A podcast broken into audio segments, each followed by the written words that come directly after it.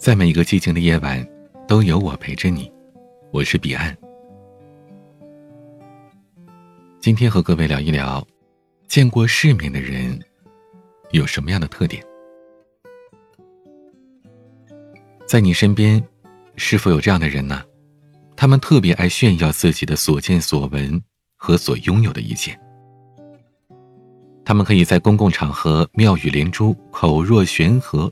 绘声绘色的讲出各种新奇的事儿。我曾经以为，这样的人才算是见过世面。可随着年龄的增长，我们慢慢发现，原来懂得藏锋守拙、韬光养晦、低调朴素的人，才是真正的大智慧。有一次，木心先生和陈丹青吃饭，邻座呢坐了两个外国人。陈丹青问邻座是不是意大利人。一问果然是，陈丹青就有点得意了。可木心却说：“你呀，刚去过意大利，你想证明你的虚荣，人难免会这样，但你要克制，这是随口就来的虚荣心呐。”许多时候，我们总以为要向别人展示自己去过什么地方，读过什么书，吃过什么美食。用这些才能证明自己的见多识广。可如果一个人内心没有自卑感，他不会去借助外在的物质来粉饰自己。而同时，如果一个人对别人存有同理心，他也不会刻意的抬高自己，去烧灼他人的自尊心。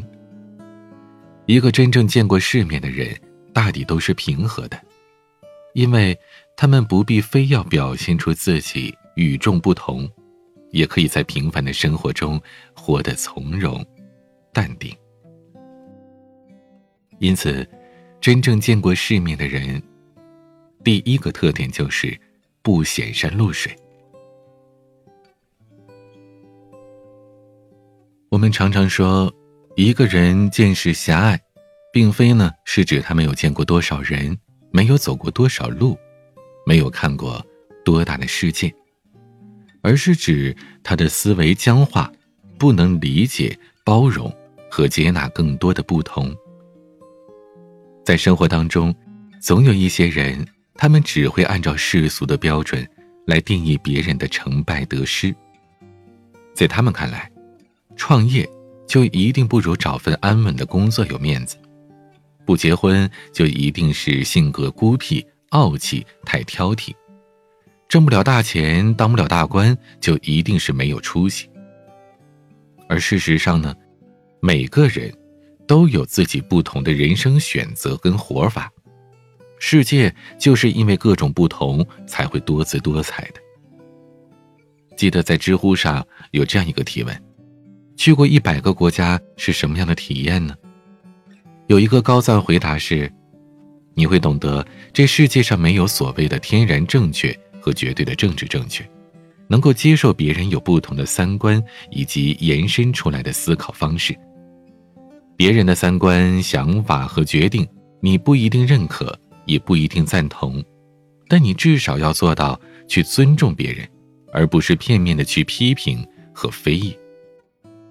一个真正见过世面的人，他的胸襟越大，眼界越高，就越能去理解更多不同的人和事。所以，生活当中真正见过世面的人，他第二个特点就是不大惊小怪。生活当中，我们通常都很欣赏那种无论遇到何事都能淡定自若、不焦躁、不慌张、不动怒的人。但当我们被别人误解、冤枉和恶意抨击的时候，却会表现得非常情绪化。不仅是大动肝火，还会反唇相讥。其实啊，这其中最大的区别就在于，一个人见过的世面的多少。见过世面的人沉着大气，就如寒山问曰：“世界有人谤我、欺我、辱我、笑我、轻我、贱我、恶我、骗我，该如何处之乎？”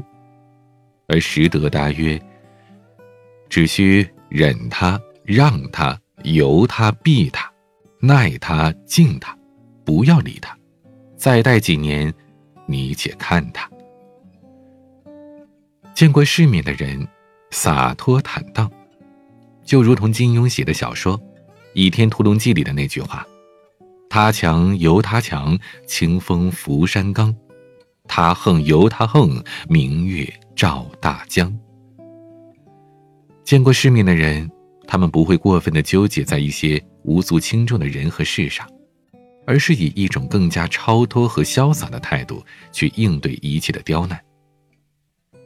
如果一个人自身没有定力、忍耐力、自控力，就很容易被周围的人和事牵着鼻子走，也很容易被情绪所左右。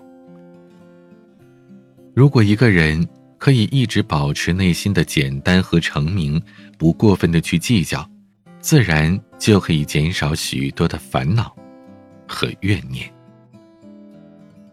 所以，见过世面的人。第三个特点就是，不斤斤计较。其实啊，所谓的见世面，其实就是指见的人多了，经的事多了，有过的阅历多了，自然就可以拥有一个更加开阔的心态，用一种更加完善的人生价值观去对待自己，去看待他人。比如。当一个人活得足够自信，他就不必靠去显摆和炫耀来赢得他人的尊重和认可。其次，当一个人的人生经历越丰富，就越会理解更多，他就不会仅仅以自己为参照物，片面的去评判和看待这个世界。最后，一个人的心窄了，小事也可以闹大；而一个人的心宽了。大事也可以化小，这取决于他的格局大与小，见识多与少。有一句台词说：“人生就是见天地、见众生、见自己的过程。”也许在你尚未成熟时，会以一种大悲大喜的态度去面对和处理你所遇到的所有麻烦和困难。可随着你经历越来越丰富，慢慢的，你就会以更加淡然的姿态，去面对所有的苦与乐，好与坏，对与错。一个真正见过世面的人，通常不会张牙舞爪，也不会大动干戈，更不会以井底之蛙的视角看待问题。他会变得越来越谦卑，你也能越来越多的理解别人的不同。你也开始变得越来越柔软，不再与这个世界短兵相接，而是学会与他人和自己握手言和。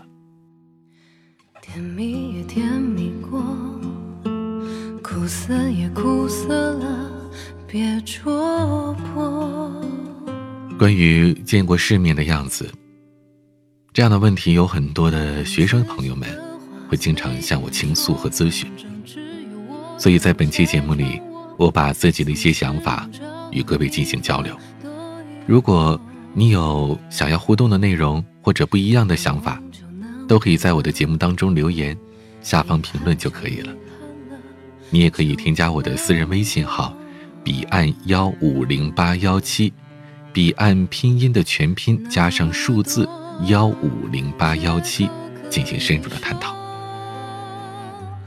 我是彼岸，每个夜晚用声音陪伴你。